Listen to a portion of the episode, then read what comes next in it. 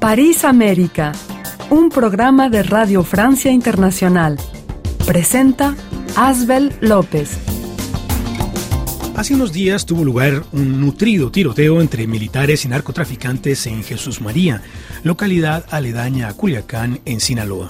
Militares y delincuentes se enfrentaron tras la captura del narcotraficante Omar Ovidio Guzmán, hijo del encarcelado narcotraficante Joaquín El Chapo Guzmán. Al menos 29 personas murieron, 10 militares, entre otros un coronel, así como 9 delincuentes. Vamos a entrevistar a dos periodistas mexicanos, Manuel Hernández, director del noticiero Alta Voz en Red, y Ramiro Cázares, director del semanario Mercurio, ambos en Sinaloa. Pero primero, vamos a buscar la situación en Perú, donde la presidenta Boluarte acaba de cumplir un mes en el poder. Las protestas de sectores radicales han continuado esta semana en el sur andino con marchas pidiendo la renuncia de Boluarte. La reciente muerte de un manifestante elevó a 41 el total de víctimas fatales producto de las protestas. Bienvenidos a París América, un programa que difundimos desde París. Estamos en internet rfimundo.com. Envíenos un mensaje de voz al WhatsApp de RFI 33 645 60 11 26. Señores de RFI, buenas tardes. Primeramente les agradezco la oportunidad que nos conceden a todos los, los latinoamericanos de poder comunicar nuestros pensamientos, nuestras opiniones, nuestras ideas. Acabo de escuchar a una peruana, compatriota mía, es verdad, yo también soy de Perú. Estamos, es verdad, estamos muy tristes, estamos muy preocupados por los 40 muertes que ha sucedido tras estas protestas no es cierto lo que dice esta señora del interior del, Perú, no es cierto lo que dice que están asesinando a las mujeres, están asesinando a los ciudadanos, no es cierto. Lo que está tratando el gobierno es de poner orden, porque estas protestas están llenas de odio, llenas de ira, llenas de resentimiento. Señores, protestar es obstruir las principales vías, las principales carreteras de nuestro país, donde son básicas para realizar nuestras actividades económicas, donde no solo nos afectan económicamente, hay personas muertas porque no son atendidas a tiempo por ser detenidas por estas protestas, por estas manifestaciones. Tenemos que asumir nuestros derechos, pero de forma pacífica, ordenada. Es cierto que en la política está llena de corrupción, señores que llegan al poder con ambición de poder y más poder bajo la corrupción, es cierto. Pero no es que están siendo eh, los ciudadanos reprimidos, están siendo limitados de ejercer su derecho a la protesta. No es verdad. Lo que están procurando la policía es poner orden. Mi nombre es Angie y me comunico desde Arequipa, el sur del Perú. Mirko Lauer, bienvenido a París América. Gracias. ¿Cómo usted, está? Usted es escritor, poeta, ensayista y politólogo checo-peruano. Quisiéramos preguntarle por este comienzo de año allá en Perú, en particular por el rol que va a poder desempeñar la presidenta Boluarte. ¿Cómo ve a la mandataria? ¿Tiene el músculo necesario para gobernar el Perú? Bueno, sí. Ante su pregunta de cómo la veo, la veo transitoria. Ella misma lo ha asumido de esa manera, no tenía otra opción. En medio de su transitoriedad la veo breve. La gente piensa que transitorio es ocho meses, nueve meses. Eh, podría incluso ser menos, pero aún así su, su servicio habrá sido muy bueno ¿Y cuáles serían las fuerzas y las debilidades de Boluarte al cabo de un poco más de un mes de gobierno? Em, yo pienso que su, su, fuerza y su debilidad están todas en el espacio institucional en este momento, no tanto en el espacio de los pequeños partiditos de la izquierda o de la derecha para el caso. ¿Piensa usted que a pesar de todo ella podría, digamos, conducir la agenda progresista de Castillo de manera acelerada, digamos? No, no, no existe agenda progresista de Castillo. Castillo siempre fue un idiota y siempre fue un delincuente. Eso se tuvo que descubrir más adelante. Entonces yo le, repregunto, si me permite, ¿cuál agenda progresista? Eh, en realidad, en un año y en 18 meses, el, el, gobierno de Castillo no hizo nada que pudiera mencionar y decir, aquí está, este es mi certificado de progresismo, ya no digamos de izquierdismo, ¿no? salvo que se esté refiriendo a los bonos que se entregan a los pobres, pero creo que eso es más un tema de asistencialismo, ¿no?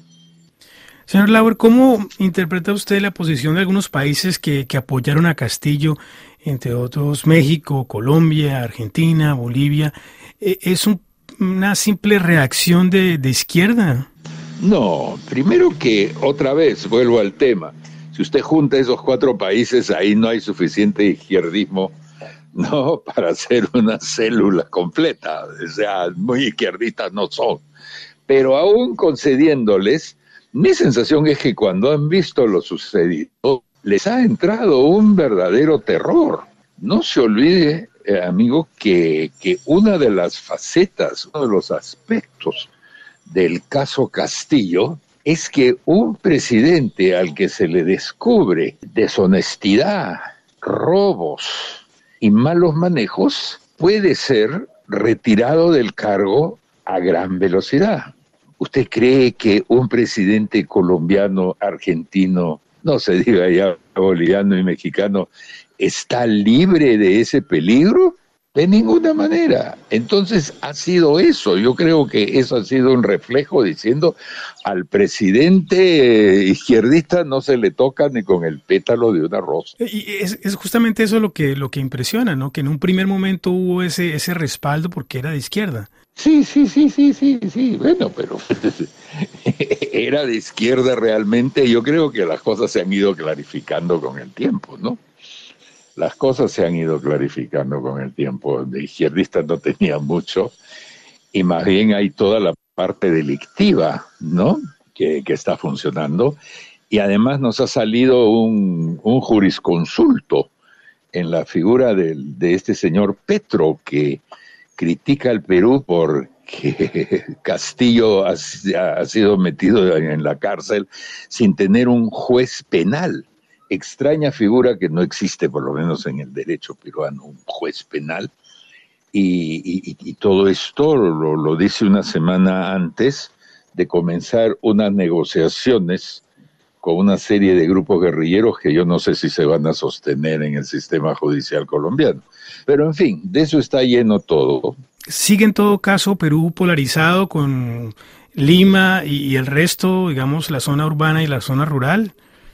Más o menos, más o menos. Yo creo que sigue, sigue polarizado más en términos eh, ideológicos en términos geográficos.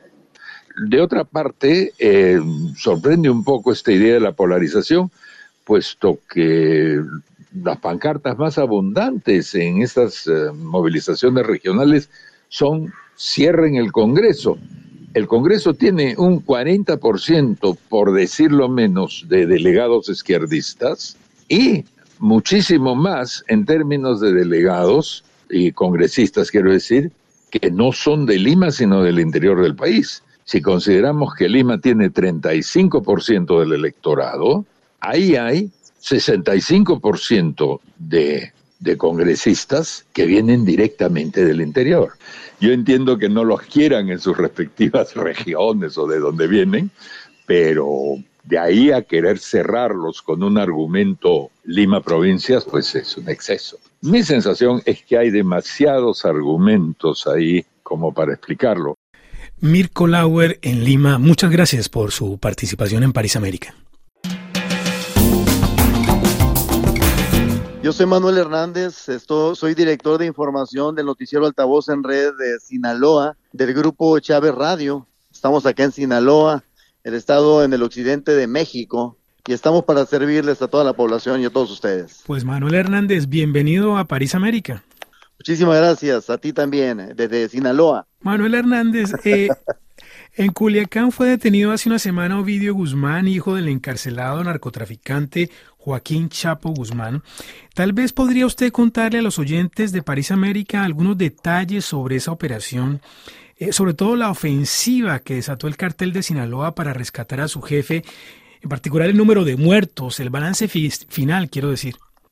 Bueno, efectivamente, mira, fue una incursión eh, hace una semana en Jesús María, una población situada a 45 kilómetros al norte de la capital sinaloense, que es Culiacán. Esta incursión militarizada eh, derivó en un encontronazo entre eh, grupos delictivos que encabeza aquí en Sinaloa Omar Ovidio Guzmán eh, López, hijo de Joaquín Guzmán Loera, encarcelado allá en Estados Unidos, en Nueva York. Y esto originó también que en ese momento se iniciara un intercambio primero de palabras y luego de balazos. Este intercambio de balazos fue tan cruento que una persecución en la información que ha transcurrido hacia la casa de Ovidio Guzmán aquí en Jesús María, aquí en, la capital eh, Culiacán, y ahí fue el escenario de, uno, de una situación que parecía de guerra. El intercambio de balazos fue desde tierra y fue desde aire, con helicópteros artillados de las Fuerzas Armadas de México, te hablo de elementos del ejército mexicano, te hablo de elementos de la Guardia Nacional y grupos especializados de élite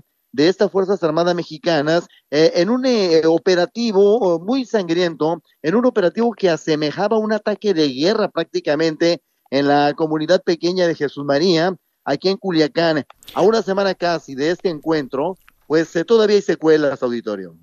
Manuel Hernández, tengo entendido que hubo 29 muertos, 10 militares y 19 presuntos delincuentes, y entre los militares había un coronel, otros 35 militares resultaron heridos. Son las cifras que ustedes también manejan. Exactamente, fueron 19 militares en el encuentro, hay que ser precisos en este sentido, en el encuentro eh, de guerra en Jesús María. El coronel Orsúa, él murió cuando venía de Nayarita a Sinaloa a prestar refuerzos, a prestar apoyo a sus eh, compañeros de las Fuerzas Armadas. En Escuinapa, es un municipio que está al sur de Sinaloa, ahí fue interceptado por un grupo delictivo que lo acribilló prácticamente sobre la carretera, ahí murió el alto coronel, un coronel del ejército mexicano con sus escoltas murieron allá. Él no murió acá en Jesús María. Manuel Hernández, ¿cuál es la situación en este momento? Tengo entendido que había como 4.500 eh, efectivos militares desplegados. ¿Siguen ahí, en particular en Culiacán? El gobierno federal mandó a Sinaloa 1.500 elementos del ejército mexicano, particularmente a Culiacán, que están desplegados por toda la zona. Hay puntos de seguridad, hay puntos de revisión, hay puntos de observación por toda la capital sinaloense. Son 1.500 elementos adicionales a los que ya estaban en Sinaloa y eso te hace una fuerza similar a la que tú ya estás mencionando, cercana a los 3.000, 4.000 elementos que están en Sinaloa. Culiacán ahorita es la zona más vigilada, sin subestimar el norte de Sinaloa y el sur de Sinaloa, pero es en Culiacán donde arribaron esta semana el domingo, para ser precisos, 1.500 elementos del ejército mexicano, previendo pues que algo se desatara después del encontronazo de Jesús María el pasado jueves. La escena aquí en Jesús María es de guerra, es desoladora, casas acribilladas, domicilios eh, eh, coches quemados, coches prácticamente despedazados a balazos, eh, vehículos artillados y blindados hechos pedazos por las balas disparadas desde el aire y desde tierra también. Manuel Hernández, muchas gracias por su participación en París América y por su informe desde allá, desde Culiacán. Estamos a sus órdenes acá en Culiacán, acá en Sinaloa. Hola, Ramiro Cázares, bienvenido a París América. Usted es el director del semanario Mercurio de Sinaloa. Muchas gracias por participar en este programa. Un colega suyo nos acaba de detallar la operación de captura de Omar Ovidio Guzmán, hijo del encarcelado narcotraficante Joaquín El Chapo Guzmán. La detención fue en el poblado de Jesús María, que se encuentra a media hora de Culiacán. Yo he visto en redes fotos aéreas del rancho de Ovidio Guzmán, son fotos tomadas tal vez con un dron, y lo que llama la atención es que es un rancho enorme con varios autos y motos estacionados, no es pues la residencia del ciudadano mexicano de a pie. Uno sospecha que el joven narcotraficante no estaba muy preocupado por una eventual captura. ¿Es así? Efectivamente, este señor Ovidio ahí eh, vivía tranquilamente rodeado de policías municipales, policías e incluso hasta el elemento del ejército que tenían que eh, pasar por ahí de alguna forma para ir a la sierra si no era molestado en sí. El día que se llegó el operativo fue una eh, masacre lo que se hizo en contra de todo ese cuerpo de seguridad de este eh, narcotraficante Estamos hablando de un, de un promedio de 30 unidades, 30 unidades que vigilaban la casa de Ovidio. ¿Y, ¿Y estima usted que es un logro del presidente López Obrador? Pues efectivamente, eh, yo lo veo como, como un logro de, del presidente, ¿Por qué? Porque aquel penoso culiacanazo, el primer culiacanazo que se vivió acá en Sinaloa, el 17 de octubre del 2019, para ser precisos, a eso de las 2, 3 de la tarde, hora acá en Sinaloa, pues eh, dejó mucho que desear para las autoridades, para el mismo presidente de México, que eh, pues él mismo lo dijo, él dio la orden para que fuera liberado, aun cuando ya estaba en el aeropuerto para ser trasladado a la Ciudad de México. Sin embargo, ahora el operativo se hizo en la madrugada. Eso también eh, disminuye que pues existan menos bajas civiles, personas que no tienen nada que ver con, con esta y que nuestros enfrentamientos, desde mi punto de vista, fue un logro. ¿Cree usted que hay una coincidencia entre este, este operativo para capturar a Ovidio Guzmán y la llegada del presidente norteamericano 72 horas después? Sí, o sea, no es coincidencia, era ya un acto que se tenía que dar seguramente, ya son muchos factores los que están puestos sobre la mesa de negociaciones, tenía el presidente eh, López Obrador tenía que verse bien con las autoridades de Estados Unidos. Él hacía peticiones, eh, a final de cuentas, Estados Unidos eh, debió haberle exigido para que el presidente Biden pues llegara a México. Pues, eh, ¿por qué? ¿Por qué te lo digo? Porque el presidente Biden ha tocado y ha insistido mucho en el tema del fentanilo. Es una droga que está eh, inundando Estados Unidos y que uno de los principales eh, exportadores de la droga allá a Estados Unidos es precisamente el capo este Ovidio Guzmán. Entonces, una de las, una de los acuerdos, por así eh, entre ambos eh, gobiernos de México y Estados Unidos era, y, así lo vemos acá en Sinaloa, era eh, poner la cabeza de Ovidio Guzmán tras las rejas con para que se lleve, lleve a cabo el proceso de extradición lo más rápido posible. ¿Y cree usted que ese proceso de extradición se, se va a concretar?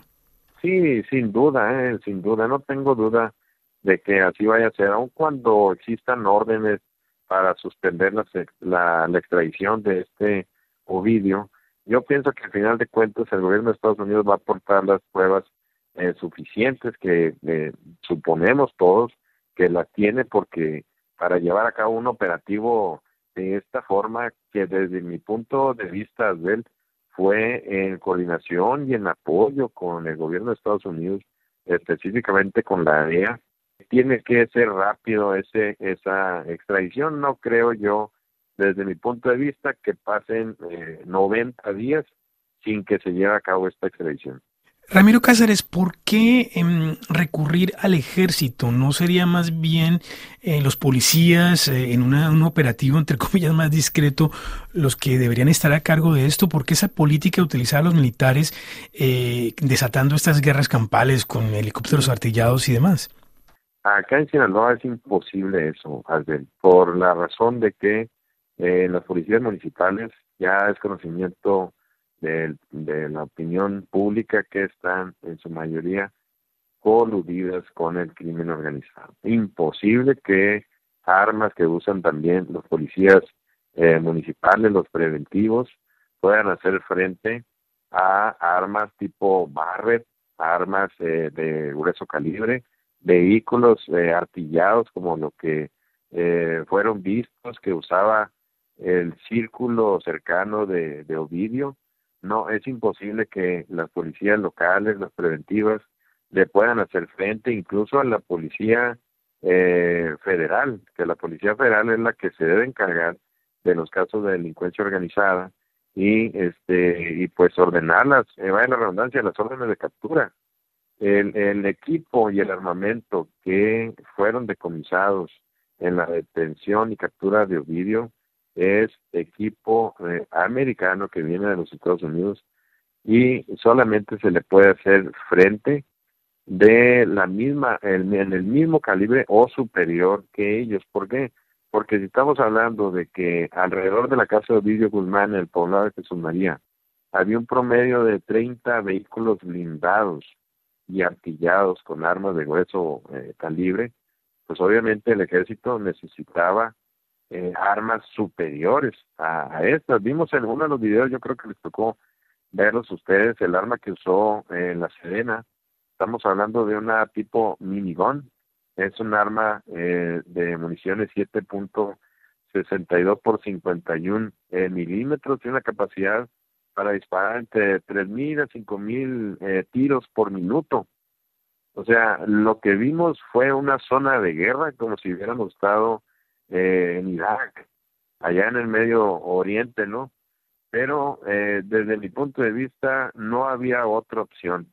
Es lamentable que se atraviesen eh, personas que no tienen nada que ver en esto, pero también no había otra forma de llegar a detener a este capo de la droga que urgía definitivamente que fuera puesto tras las rejas. Por último, Ramiro Cázares, ¿cómo ve usted el rumbo de, de Culiacán después de este operativo y de esta captura? Eh, ¿Qué se siente en el ambiente?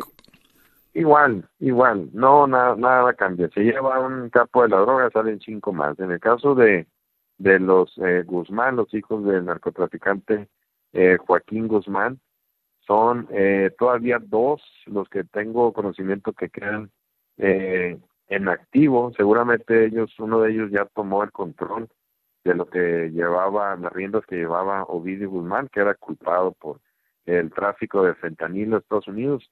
Pero, sin embargo, eh, capturar a los capos de la droga, capturar a los narcotraficantes, es un, es un paso importante ¿Por qué? Porque eh, no puede ser que anden por las calles como si nada, restaurante en restaurante, todo el mundo los vea y la autoridad pues se haga la vista gorda, ¿no? Así que esa es la, la situación que se vive acá en, en Sinaloa, amigo. Pues Ramiro Cáceres, muchas gracias por esta participación en París América, muy amable. Ok, amigo, estamos a la orden, cualquier cosa que aquí estamos en contacto.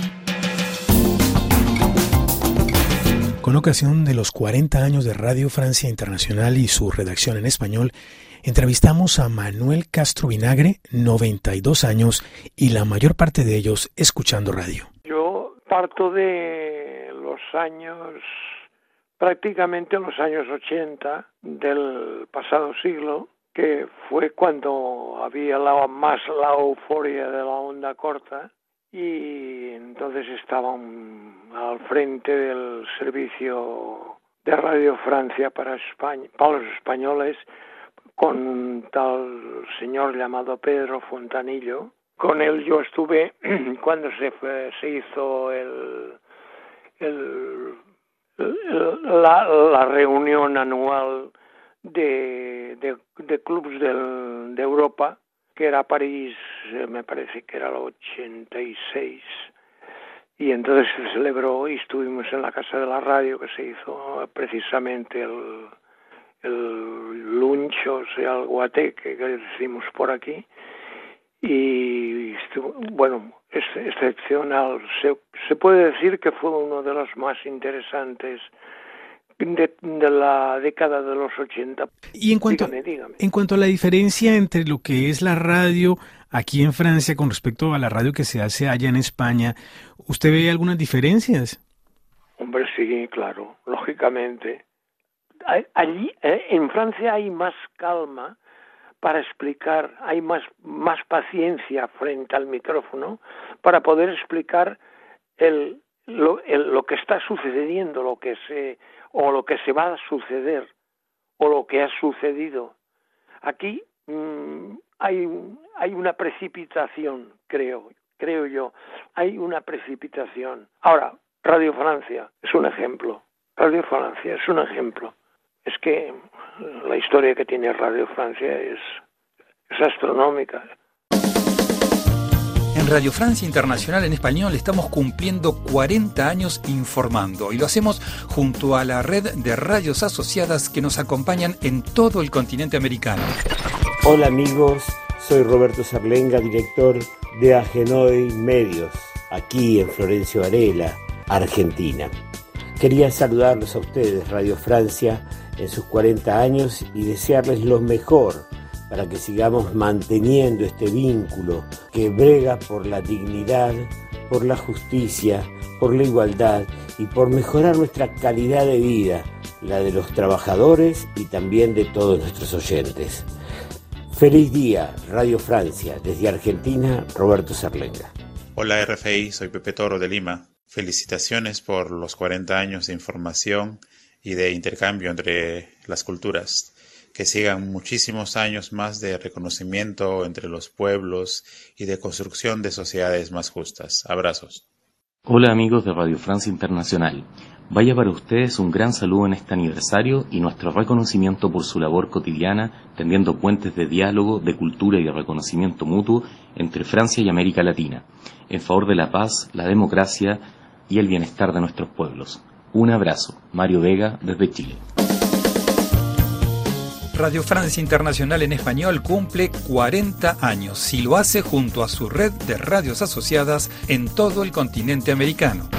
Hola, soy Osvaldo González Mesa, gerente de operaciones de Estéreo Oeste 98.5 y nos llena de alegría estos 40 años que celebra la redacción en español y para el continente americano de Radio Francia Internacional.